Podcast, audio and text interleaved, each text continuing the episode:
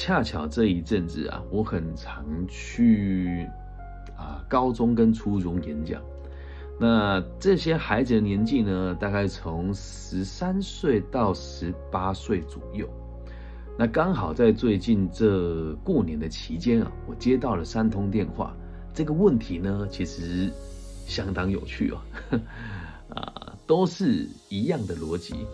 补习班的物理老师、化学老师、理化老师，就刚好都是这些领域的补习班老师哦。再三重申哦，是补习班的老师，而不是学校里面正式的老师。然后呢，因为孩子们现在开始要这个拟定志向嘛。那如果你是初中生的话，就要去决定我高职要读什么，高中要读什么。那如果你是高中生的话，就要决定你大学要读什么嘛。那在这个期间，是因为呃台湾的学制考大学刚好在最近这几个月会放榜，然后要做一些推甄的备审资料。那考科技大学呢，大概在呃五月开始考，然后六月开始做备审资料。那如果是考高中高职呢，大概会在今年的六七月的时候。可是，随着你设定你的升学目标，你要专注的科目以及你要分配的这个时间，在于读书上面还是数科历上面，就会不一样。那逻辑上哦，在台湾，如果你想要考好一点、前面一点的高中或者是大学，本质上我们都会去补习啊。那这一集呢，是因为就真的很多人跟我讲，我的补习班老师说读商科没前途。还有人说，我的补习班老师说，以后只有读理科才会赚钱。还有人说，读商科跟文科以后都找不到工作，很可怜，只能去端盘子。然后都一直强调走这个理工科是最好的。那其中有一个老师让我觉得印象最深刻哦，就是他的学生跟我转述是这么说的，他说：“老师，我们老师讲哦。”那个你们读商科的以后哈都找不到工作，都会失业。我说啊，这个老师是做什么的？说哦，我们这个老师是在补习班教理化的。他说以后只有理学院会比较吃香。哦，我说哦，理学院学的是什么？他说我们老师说理学院学就是物理啊。我我讲了，我说这也没错。我说哦，那他觉得比较吃香未来未来的工作是什么呢？然后他说。他认为以后比较吃香的工作是软体工程师。我说哦，那我觉得这个回答蛮有趣的。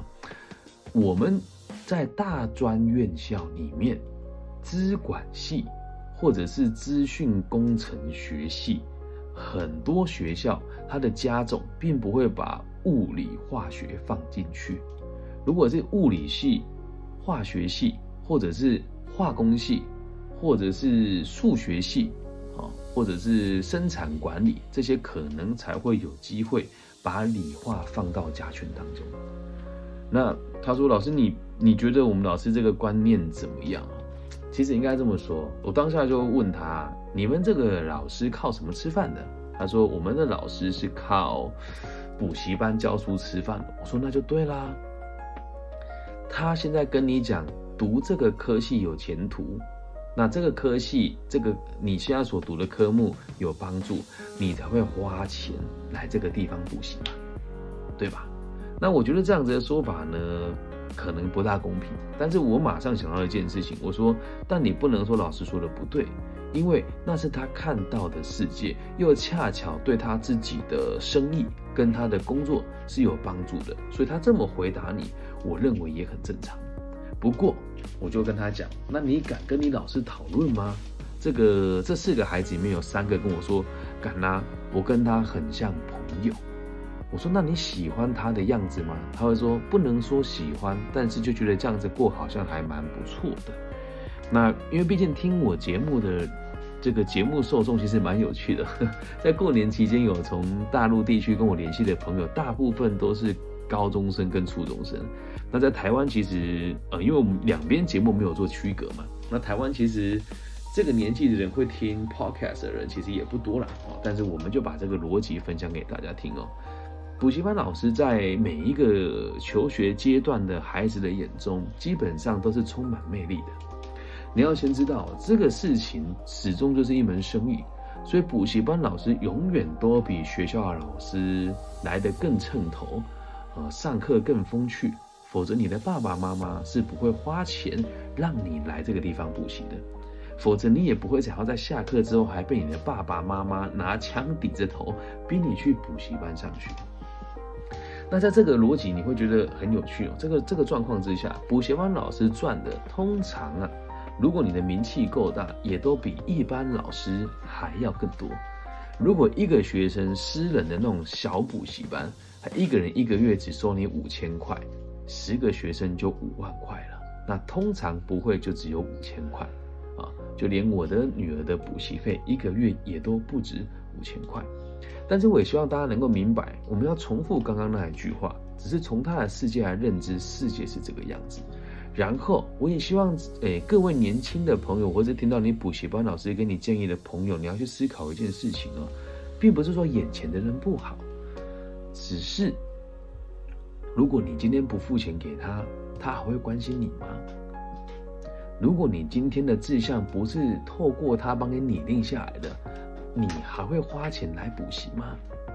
如果你对他没有那一种很强烈的信仰或者是认同感，你怎么会愿意回家跟你的爸爸妈妈要钱来补习呢？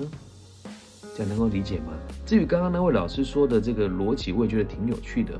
你学的是物理化学，这跟你未来成为工程师是一点关系都没有的。物理跟化学和你以后。做软体工程师真的八竿子打不着，它是完全没有连结的东西啊，能够理解吗？所以希望大家可以知道，在我们成长的过程当中，会有很多看起来很不错的人、很厉害的人，甚至是你会觉得哇，他在某个领域过得很好，我想跟他学习。但是如果他所在的领域并不是教育，并不是心理智商，并不是辅导，他可能啊，举，再举个例子啊，像我一个朋友是技师。然后我这个朋友就跟我一样，就是做事情很讲究逻辑。他跟我说：“哎，我跟你讲，最近我有很多同事都在网络上教人家探索人生，我觉得蛮奇怪。然后呢，前几天有人在我的粉丝专业跟我说，他想要请问我怎么找到人生志向呢？我说我就跟他讲，我就刚好英文还不错，然后觉得机师的生活很浪漫，应该很有艳遇，我就来了。他说我看我其他同事在讲话，真的是不敢苟同啊。”那当然，每个行业里面还是有脑袋清楚的人，有有些人也不会想要去让孩子们对他产生崇拜的感觉。但你要知道，呃，如果是一个成年人，他的工作也很少被人家认同，或者是很少被人家激励。那有年轻人来追着他问问题的时候，他可能也会放大自己这个产业的好，跟让他自己也可以得到一些好处吧。所以啊，我们提供的看法，并不是要批评，或者是觉得。这个老师做的不对，而是希望大家都已经有思维的能力了，特别是初中生跟高中生。我认为现在以我们的呃所谓的环境啦，或者网络的这个使用的密集程度，我们都可以有自己的判断能力。你可以参考每个人的说法，那至于我的说法呢，也是只是参考参考而已。毕竟也不是每一个人都可以接受我的看法的，理解吗？我们的节目的主旨还是在于。呃，邀请大家用一个不一样的角度来看待这件事情，所以也希望大家在探索未来这件事情上面，如果真的没有方向，呃，与其到处找人询问，那还不如自己静下心来好好想一想，或者是去找在官方单位里面，或者是真的为你的生活付出的人这个选单这个选项当中，去找到值得你学习的人，这样能够明白吗？人哦，只要无知啊，就很容易做错误的判断。也是因为人无知，我们才需要教育。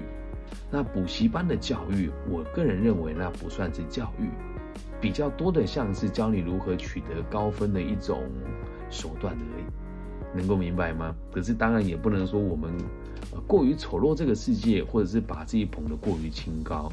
就单纯只是我听到这些年轻的朋友问我这些问题的时候，我听到他们的回答，我会替他们觉得担心。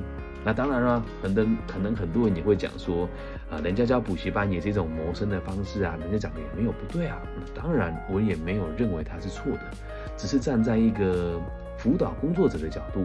站在一个在大学任课老师的角度来说，我觉得如果能够让更小的孩子看到更不一样的状况，那或许他可以做出更好的决定，应用到他的未来。那这边也跟大家介绍几个我们现在目前有在进行的专案，可以协助这个初中生跟高中生，呃，都可以对这个未来的世界有更多踏实的想象。